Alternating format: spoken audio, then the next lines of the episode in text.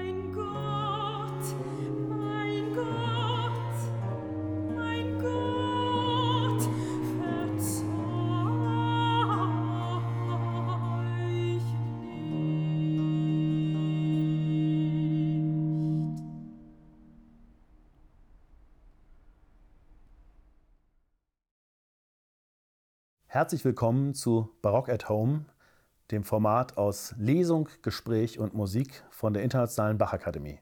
Es begrüßen Sie Hans-Christoph Hademann. und Henning Bay. Heute beschäftigen wir uns mit Barockmusik im Ausnahmezustand und gehen dafür in die Zeit des Dreißigjährigen Krieges. Nach Andreas Gryphius großem Schmerzenssonett Tränen des Vaterlands haben wir einen epochalen musikalischen Hilferuf von Heinrich Schütz gehört. Eile mich, Gott zu erretten. Beide Werke stammen aus dem Jahr 1636 und sind eine Art musikalisches Doppelmotto oder musikalisch-textliches Doppelmotto für unsere heutige Sendung. Das Stück von Heinrich Schütz stammt aus der Sammlung Kleine geistliche Konzerte, die er in dieser Zeit nicht nur komponiert, sondern auch im Druck veröffentlicht hat. Was ist das für eine Sammlung, die er sogar extra als Verleger auch noch mit auf den Weg gebracht hat? Ja, du sagtest es ja eben, dass äh, diese Epoche, aus der die Werke kommen, der 30-jährige Krieg ist. Und ich glaube, Schütz ging es um nichts weniger, als die Kunst zu retten in diesen Zeiten, in der ein Mangel herrschte. Das ist also eine Parallelität zu unserer oder eine Parallele zu unserer Zeit. Äh, und die Werke sind wie Hausmusik im Prinzip anzusehen, klein besetzte Werke, die von einer Stimme bis fünf Stimmen in verschiedenen Kombinationen reichen und in ihrer Wirkung äh, großartig. Wir werden ja darauf gleich zu sprechen kommen. Kleine Besetzung und, was ja auch eine Rolle spielt, da kommen wir gleich drauf, konzertierender Stil sind jetzt keine Erfindung von Heinrich Schütz gewesen, ähm, als er 1628, 29 das zweite Mal in Venedig war, hat er sich damit sehr intensiv beschäftigt, schreibt er auch später selber in einem Vorwort, äh, mit diesem modernen konzertierenden Stil aus Italien. Wie lässt sich dieser Stil beschreiben und was hat er für eine Rolle für Schütz gespielt? Also ich denke, er war total begeistert von dem, was er in Venedig gehört hatte und mit Sicherheit auch ein ganz großer Fan von Claudio Monteverdi. Und die äh, Anlage dieser Werke ist ja so, dass die auf einem festen Bassfundament stehende Gesangsstimme äh, unheimliche Freiheiten entfalten kann. In jeglicher Hinsicht Freiheiten im rhythmischen, im äh, gestischen, im äh, harmonischen und dadurch äh, eine, eine musikalische Rede möglich war, die bis dato einfach in Deutschland völlig unbekannt war. Und so könnte man sagen, Schütz hat das italienische Vorbild aufs Deutsche übertragen und hat ein Wort-Ton-Verhältnis für die deutsche Sprache erfunden und weiter bearbeitet anhand dieser kleinteiligen Werke äh, und das zu einer Güteklasse entwickelt, die jahrhundertelang Bestand hatte im deutschsprachigen Raum. Und gerade dieses Erststück Eile mich Gott zu erretten, das ist ja eigentlich ein Paradebeispiel dafür, oder? Ja, das ist äh, sicherlich eins der dramatischsten Stücke, das wir überhaupt kennen von Heinrich Schütz und könnte durchaus auch aus einer italienischen Oper äh, stammen. Das ist ein wildes Stück, das ist ein hektisches Stück, das äh, Innen-Außenwelt widerspiegelt, das Kontraste beinhaltet, das auch völlig deprimierte, langsame Stellen hat, in dem im Prinzip die Ausreizung der Möglichkeiten auf die Spitze getrieben wird von Heinrich Schütz. Er schreibt ja auch als, als Vortragsanweisung in Stil Oratorio hin, also wirklich wie eine Rede. Also genau, was du auch sagst mit diesem, diesem völlig freien, äh, gesteigerten Reden und Sprechen auch in der Musik. Ähm, wenn wir jetzt mal ein bisschen weiter gucken, wir haben noch, noch weitere Stücke aus dieser Sammlung, die hast du ausgesucht. Äh, in diesen kleinen geistigen Konzerten nimmt die, die Stimmenanzahl in der Besetzung sukzessiv zu. Also das erste Stück, von dem du gerade gesprochen hast, das ist wirklich nur für eine Stimme und Basso Continuo besetzt. Das zweite und das dritte Stück sind für zwei bzw. drei Stimmen Basso Continuo besetzt. Ähm, die beiden Stücke haben wir jetzt auch äh, gleich davor. Also erhöre mich, wenn ich rufe und oh, Hilf, Herr, lass wohl gelingen. Wie lassen sich diese beiden Stücke ungefähr beschreiben und charakterisieren? Wie du schon sagtest, wollte ich ja unbedingt Beispiele bringen aus dem gesamten Bereich der kleingeistlichen Konzerte, also ein- bis fünfstimmige Werke. Und wir haben jetzt eben hier eine schöne Gliederung. Das erste Stück war ein, eine Gesangsstimme.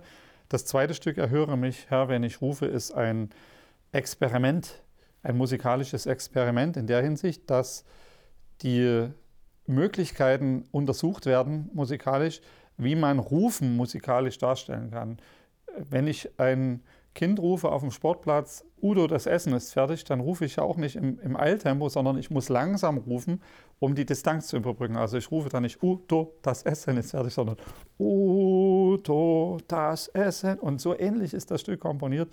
Erhöre mich, wenn ich rufe, mit ganz lang gedehnten, ja, geschrien fast, äh, rufen, erhöre mich, wenn ich rufe. Und dann natürlich äh, keineswegs nur das, sondern ein, ein kunstvoller Kanon, ein äh, parallel geführter Gesang und mehrfach auch diese an, die angesetzten Kanonstrukturen, also ganz wunderbar im Satz gesetzt. aber für mich in der Hauptsache eben ein, ein Ausdruck des Schreiens und des Rufens, der hier mal experimentell ausgeführt wurde. Und das dritte Stück, O Hilf Herr, lass wohl gelingen, das ist ein optimistisches Stück. Das ist komplett anders als das, was wir gerade gehört haben. Und äh, sind ja meistens Psalmvertonungen, die ausschnittweise hier zitiert werden.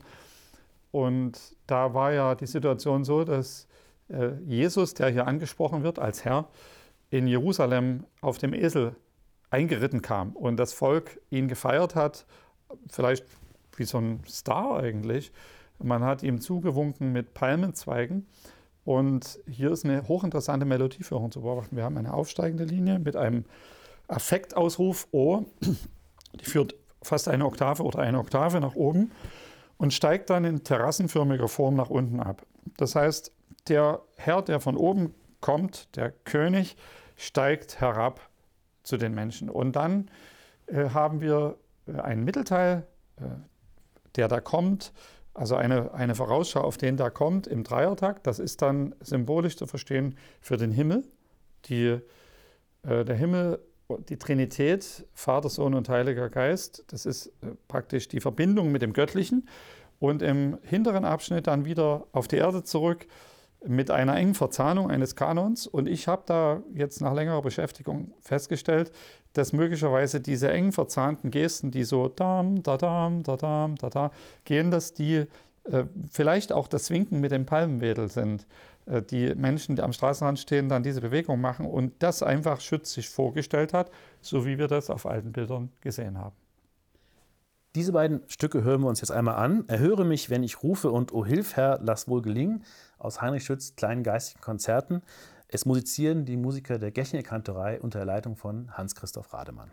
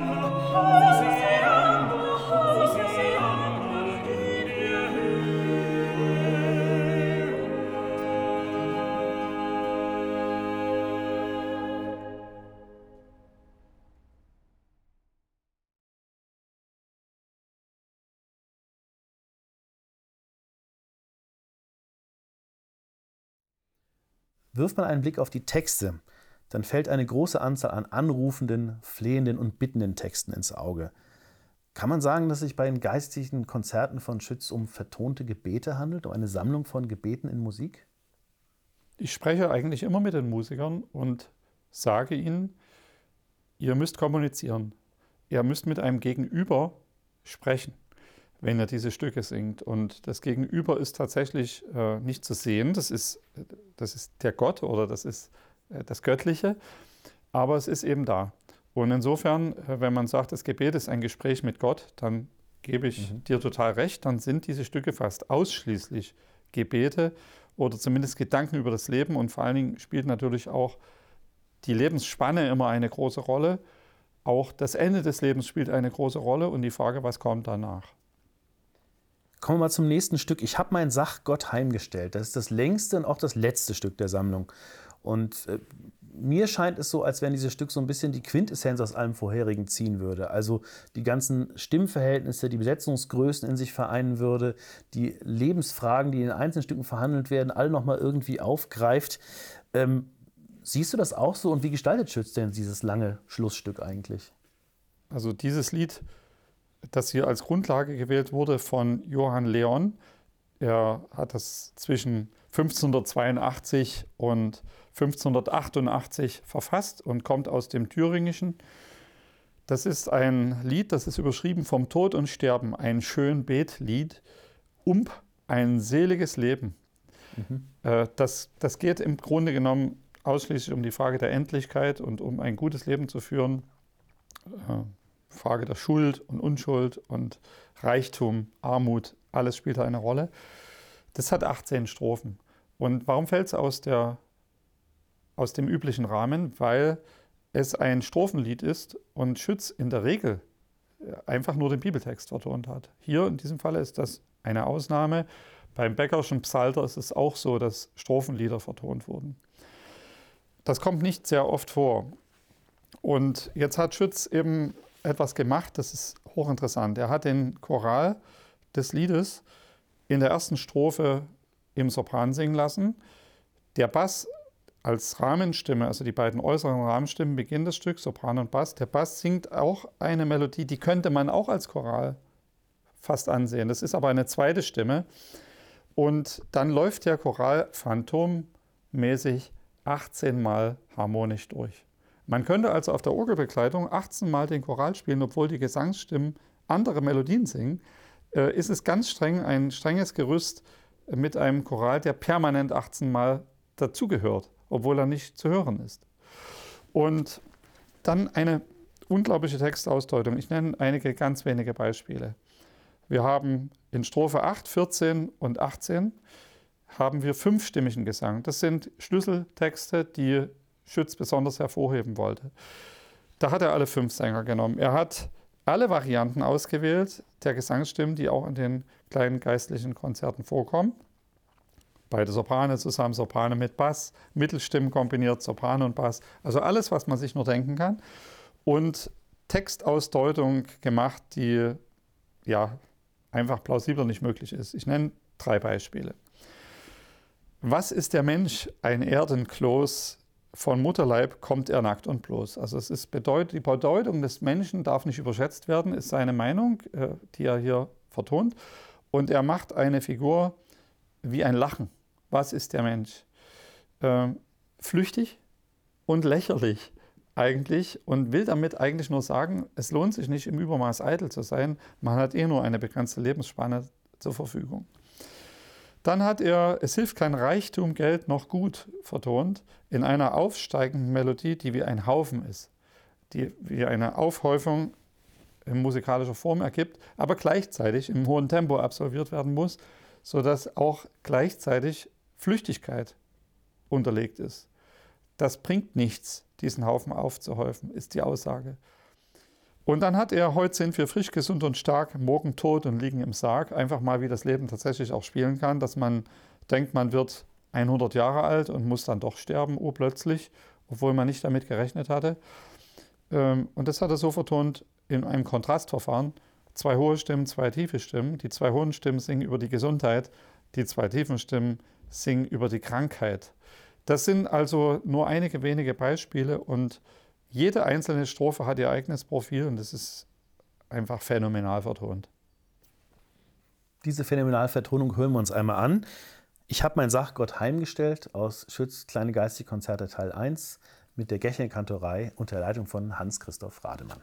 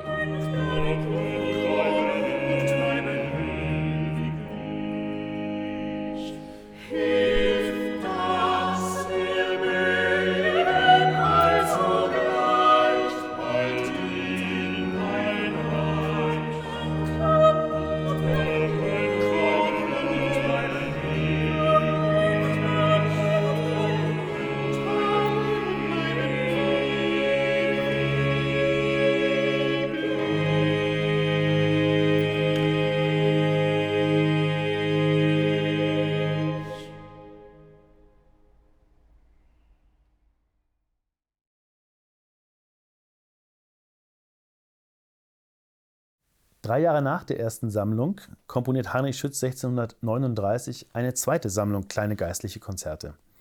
Aus diesem zweiten Teil hast du noch zwei Stücke ausgesucht, Hans-Christoph, und zwar Was betrübst du dich, meine Seele und Wer will uns scheiden von der Liebe Gottes? Wie hat Schütz diese beiden Werke komponiert? Wir hatten ja auch schon in unseren gemeinsamen Gesprächen darüber nachgedacht, ob eventuell Schütz Aufenthalt in Dänemark mit ihm etwas gemacht hat, psychologisch, dass er es innerlich aufgebauter war, als er den zweiten Zyklus geschrieben hat. Dafür gibt es keine Beweise, aber diese Stücke sind sehr psychologisch und äh, interessant in der Hinsicht, dass gerade das Werk Was betrübst du dich, meine Seele, eher so eine Art Spiegelung der, der Psychologie eines deprimierten Menschen sein könnte, der äh, beleuchtet wird in, in seinem Inneren. Also erstmal die Aussage, was betrübst du dich, meine Seele, und bist so unruhig in mir. Und das ist interessant, wie in der Musikgeschichte dann damit verfahren wurde, ein trauriger, deprimierter Anfang und ein unruhiger Aspekt bei und bist so unruhig in vielen Achteln, kleine Kreuzzeichen in der Melodie, da, da, da, da, da, die das persönliche Kreuz sozusagen mit dem Leben beschreiben. Und dann schwenkt das um. Man soll auf Gott hoffen, und das war ja Schütz Lebensthema. Er hat ja Gott vertraut in allen seinen Problemen. Er hat die Kinder verloren, er hat die Frau frühzeitig verloren, war ewige Zeiten Witwer, hat den Krieg erlebt, hat aber nie aufgehört, auf Gott zu vertrauen und die Zuversicht nie eingebüßt. Und das spürt man an diesem Musikstück sehr stark. Und dann heißt es, harre auf Gott, äh, denn ich werde ihm noch danken. Und das ist ein sehr langer Abschnitt, ein langer Prozess, das ist für immer. Und dann endet das Stück wieder mit dem Anfang, was betrübst du dich, meine Seele? Und diese Stelle am Schluss hat den Schrecken verloren. Das ist wie in der äh, Achtsamkeit, bei der Achtsamkeit, wenn man etwas anschaut, kann der Zustand verbessert werden durch Anschauung. Also indem man sein Elend betrachtet, kann man einen Teil der Lösung bereits entwickeln. Und das ist hier in diesem Stück dargestellt. Und das Zweite, äh, wer will uns scheiden von der Liebe Gottes, das ist ein Werk, das äh, ein Ausschnitt, ein Schluss eines riesenlangen Paulusbriefes ist an die Römer, in dem es ja theologisch unheimlich intensive Dinge zu besprechen gibt. Ähm, das wurde von fast allen Komponisten, die ich kenne, vertont, die sich mit geistlicher Musik beschäftigt haben. Nicht dieser Satz, aber Ausschnitte dieses Briefes. Und, da geht es eben um die Unmöglichkeit, den Glauben einzubüßen. Also hier heißt es, was kann uns von der Liebe Gottes scheiden in einer Melodie, die sanft geführt wurde, nur mit einer kleinen Hervorhebung, eigentlich kreiselt die um den Ton G, äh, bleibt in einer geraden Linie relativ stehen und bedeutet, ich habe ein Kontinuum. Wird aber attackiert von Begrifflichkeiten. Äh, das hat eben Schütz sich dann ausgeklügelt, wie er das machen kann. Trübsal stört die Melodie. Angst stört die Melodie und die Verfolgung stört die Melodie, die hört dann ganz auf und wird abgeschnitten, setzt aber immer wieder ein. Und es kommt immer wieder dieser ruhige Melodiefaden, der wie ein Kontinuum in dem Stück regelmäßig auftaucht. Und dann gibt es sehr viele kleine Details, die aufregend sind. Zum Beispiel, wie er sagt, oder Hunger oder Blöße äh, könnte uns vielleicht auch trennen von der Liebe Gottes. Da ist eine ganz große Verlassenheit, weil plötzlich nur noch eine Stimme singt. Also die Blöße ist eine nackte einzelne Stimme. Oder Gefährlichkeit. In der Aussprache gefährlich gemacht, zugespitzt. Oder das Schwert äh, in einem ja, wie man das auch dann später in der Musikgeschichte kennt, Schwertstreiche, musizierte, komponierte Schwertstreiche, hat Schütz schon geschrieben. Und das sieht man hier, hört man hier zweimal. Das ist sehr, sehr aufregend. Und als es dann, wenn es dann heißt, denn ich bin gewiss, dann sehen wir Dreiertakte. Und der Dreiertakt ist ein, bedeutet, ich bin hier im Leben schon mit Gott zusammen. Das ist keine Sache, die ich auf die Zukunft verschieben muss, sondern das muss in meinem Leben jetzt auch heute schon passieren. Ich muss heute schon die Zuversicht entwickeln und quasi äh, ist das ewige Leben nichts, was man verschieben muss auf sonst wann, sondern das kann man auch in diesem Leben schon erfahren. Denn es heißt, denn ich bin gewiss, dass mich nichts davon trennen kann, weder Tod noch sonst irgendetwas. Also hier kann man Schütze erleben als einen ganz frommen Mann, der äh, seine Lebenskraft aus dem Verhältnis zu Gott bezieht. Aus all diesen ganzen Beispielen, die wir jetzt besprochen haben, die du ausgewählt hast, kann man eigentlich sehen und merken, dass es bei Schütz sehr wohl um sehr viel Emotion in der Musik geht und dass diese Musik Inhalte und Kontraste und eine unglaubliche emotionale Tiefe transportiert. Und das ist ja interessant, denn Anfang des 20. Jahrhunderts oder überhaupt seit Anfang des 20. Jahrhunderts könnte man fast sagen, ist Schütz zwar immer den Leuten als ein großer im Bewusstsein, aber eigentlich weiß niemand so recht, wie näher ich mich ihm eigentlich. Und ihm wurde fast unterstellt, das ist ja intellektuelle Kopfmusik, aber sind da wirklich Gefühle drin? Was würdest du solchen Leuten entgegen? Wie würdest du das so ein bisschen denen an die Hand geben, dass es doch sich sehr lohnt, sich mit Schütz zu beschäftigen? Nun, selbst mein großartiger Kollege aus Dresden, Ludger Remy, der mitgewirkt hat bei der Gesamtaufnahme äh, des Heinrich-Schütz-Werkes, hat zugegeben, dass er zu Schütz ein Verhältnis hatte, das wirklich nicht realistisch war. Er hat auch geglaubt, dass diese Musik zu wenig Emotion beinhaltet. Für ihn als Katholik ohnehin. Und er hat aber sein Urteil gründlichst revidieren müssen. Durch die Beschäftigung. Vor allen Dingen auch mit den kleingeistlichen Konzerten. Und mir ist das wichtig, dass ich sagen kann, aus eigener Erfahrung, aus eigenem Erleben und aus meinem Umfeld, von allen Musikern, die da mitgewirkt haben, dass alleine die Beschäftigung mit Schutz dazu führt, dass man ein Verhältnis zu dieser Musik bekommt. Also ich habe kein einziges Werk gefunden, das nicht aufging wie ein Hefeteig, wenn man sich ihm zuwendet und auch emotionalisiert wurde durch die Beschäftigung damit. Und insofern äh, ist mein, meine Hoffnung, dass es viele Menschen geben könnte, die da einen weißen Fleck auf der Landkarte haben, dass sie sich dem Werk einmal zuwenden und dadurch eventuell eine ganz große Bereicherung erfahren können. Also zwei besonders zuversichtliche Stücke aus den kleinen geistigen Konzerten 2 von Heinrich Schütz. Die hören wir uns jetzt beide einmal an. Was betrübst du dich, meine Seele, und wer will uns scheiden von der Liebe Gottes mit der Gechinger Kantorei unter der Leitung von Hans-Christoph Rademann?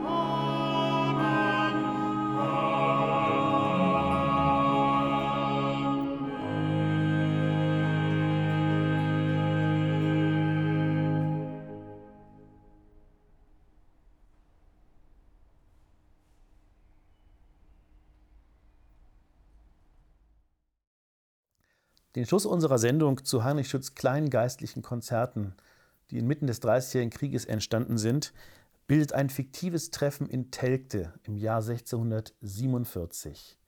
In dieser Erzählung inszeniert Günter Grass, angelehnt an die legendären Schriftstellertreffen der Gruppe 47 zwischen 1947 und 1967, ein Treffen der berühmtesten Barockdichter ihrer Zeit, und zwar in einem Dorfgasthaus in Telgte, im westfälischen Telgte. Die Dichter lesen sich gegenseitig aus ihren Werken vor, nehmen sie sehr kritisch unter die Lupe, diskutieren über Stilfragen, essen zusammen und tauschen sich aus, wie sie jeweils in diesen schwierigen Zeiten miteinander klarkommen.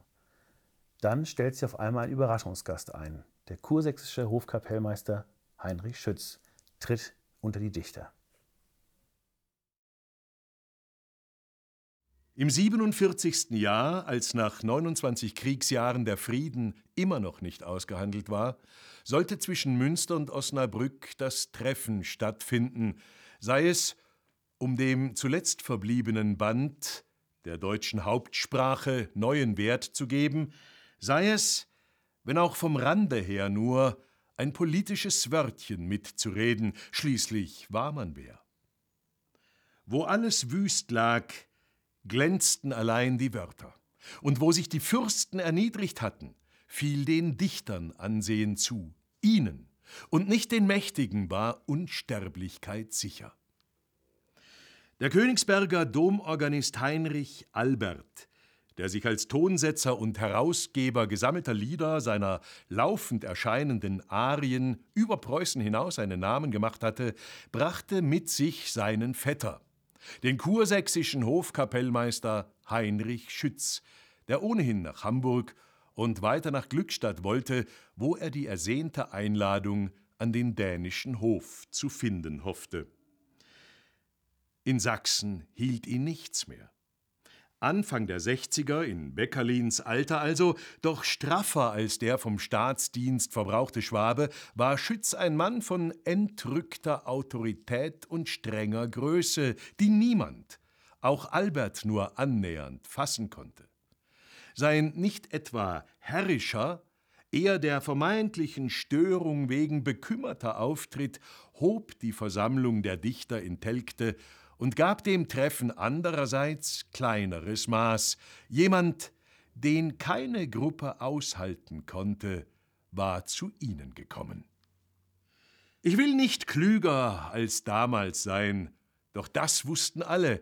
so unangefochten Schütz seinen Gott begriff und so ergeben er sich, trotz wiederholter dänischer Angebote, seinem Fürsten bewiesen hatte, war er dennoch einzig dem eigenen Anspruch untertan geblieben. Niemals, selbst nicht in Nebenprodukten hatte er das Mittelmaß protestantischer Alltagserwartungen erfüllt. Da keiner wie er aufs Wort setzte und seine Musik einzig dem Wort zu dienen hatte, es deuten, es beleben, seine Gesten betonen und in jede Tiefe, Weite und Höhe versenken, dehnen, erhöhen wollte, war Schütz streng mit Wörtern und hielt sich entweder an die überlieferte lateinische Liturgie oder an Luthers Bibelwort.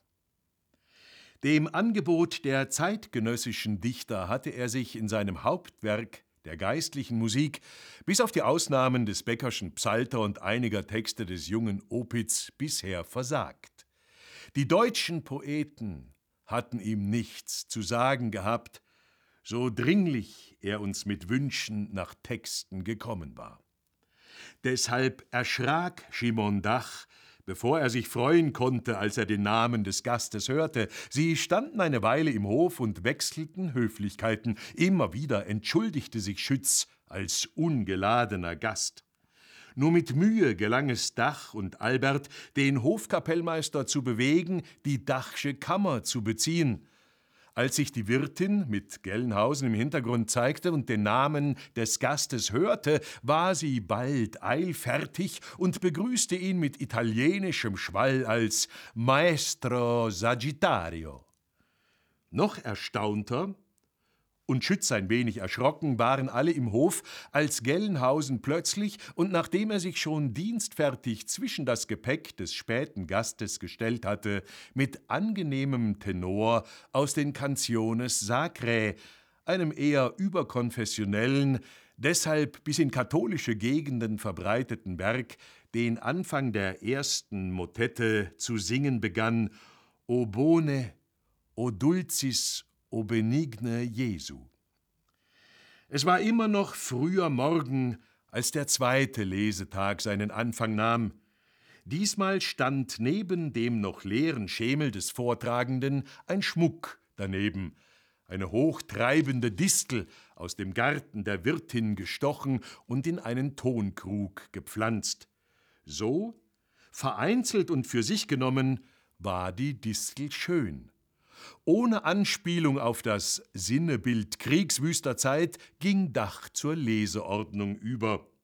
Kaum hatte er, wie schon alt eingesessen, seinen Stuhl dem Halbrund gegenüber besetzt, rief er, damit sie nacheinander vom Schemel zu seiner Seite, nun neben die Distel gesetzt, vortrügen, zuerst die Jungen auf Birken, Schäffler, Gräflinger.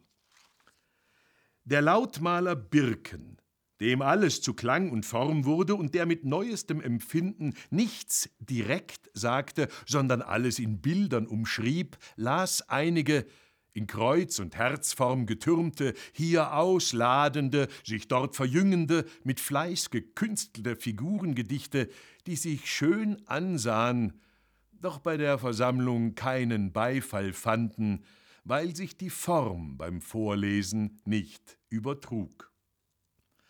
Danach saß Johann Scheffler, der bald als Arzt katholisch werden und als Priester unter dem Namen Angelus Silesius die jesuitische Gegenreformation fördern sollte, neben der Distel. Zuerst stockend und zwischen seinen Wörtern verirrt, dann gefasster, weil ihn Czepkos Ruf Mut, Student gestärkt haben mochte, las er eine frühe Fassung des später bei allen Konfessionen gebräuchlichen Kirchenliedes Ich will dich lieben, meine Stärke. Und dann las Georg Gräflinger, dem Dachs väterliche Gunst und Sorge gehörte, ganz dem Irdischen verhaftet, trug Gräflinger zwei Buhlliedchen vor, die, weil witzig die Untreue feiernd wie das erste, als Flora eiferte, oder deftig die lose Buhlerei rühmend wie das zweite, Hylas will kein Weib nicht haben, zum lauten Vortrag geeignet waren. Noch während der junge Mann sich und sein soldatisches Gehabe parodierend seine Scherze deklamierte, kam Vergnügen bei der Versammlung auf. Den Versen Ich kein alleine lieben, Buhlen, Buhlen ist mein Sinn, folgte kleines Gelächter. Nur Schützwegen hielt man sich zurück.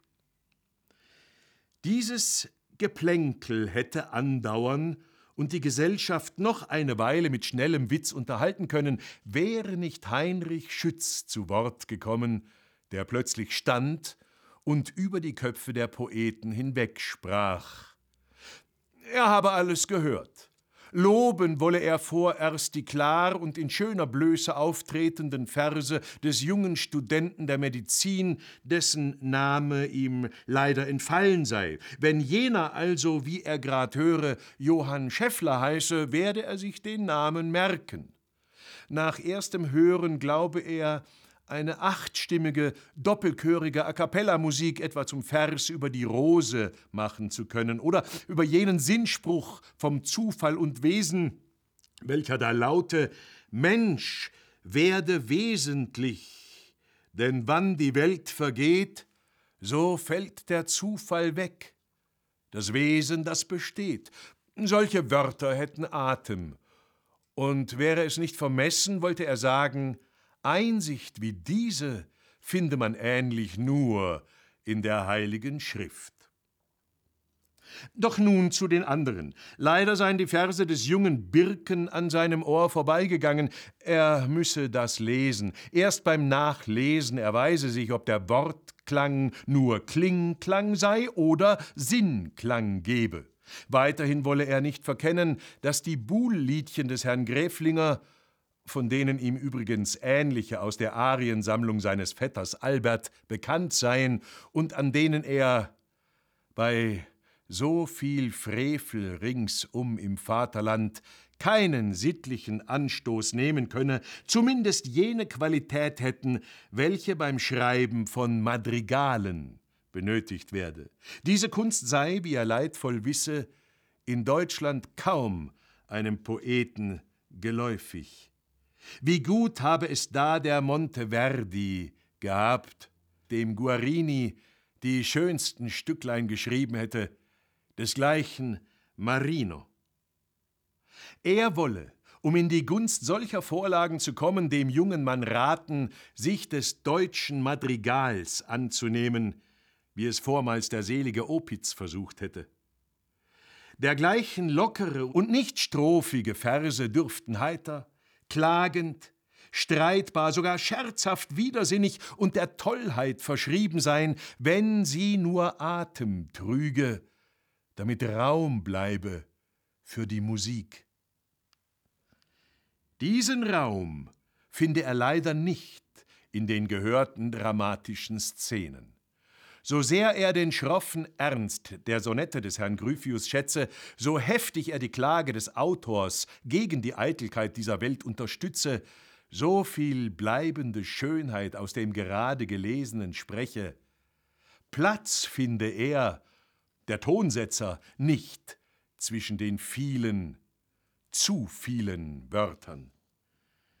Da könne keine ruhige Geste entfalten, Niemandes Trauerlaut könne in solchem Gedränge verhallen oder sein Echo finden.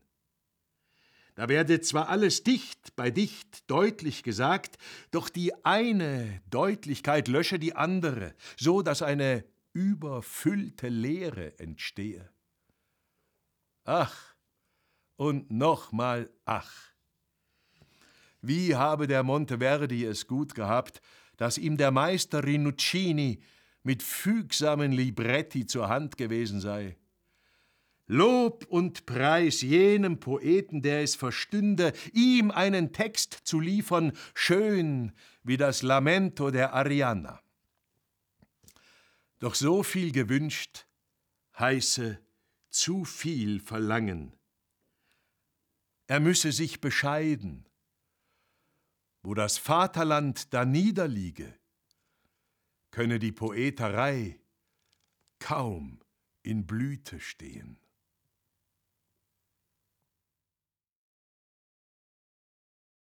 Sie hörten Akademieleiter Hans-Christoph Rademann im Gespräch mit Chefdramaturg Henning Bay. Rezitationen Stefan Müller-Ruppert. Musikerinnen und Musiker der Gechinger Kantorei. Sopran Isabel Schicketanz und Marie-Louise Werneburg. Altus David Erler. Tenor Georg Poplutz. Bass Tobias Berndt. Violone Matthias Müller. Laute Stefan Maas. Orgel Michaela Hasselt unter der Leitung von Hans-Christoph Rademann. Musikproduktion Andreas Neubronner, Konzeption Henning Bay, Produktionsleitung Philipp Unger. Eine Produktion der Bildmanufaktur GmbH im Auftrag der Internationalen Bachakademie Stuttgart. Wenn Sie unsere gesamte Sendung mit Lesung, Musikbeispielen und Gesprächen noch einmal nachhören möchten, können Sie dies tun auf iTunes, Spotify, auf unserem YouTube-Kanal und natürlich auch über unsere Homepage www.bachakademie.de.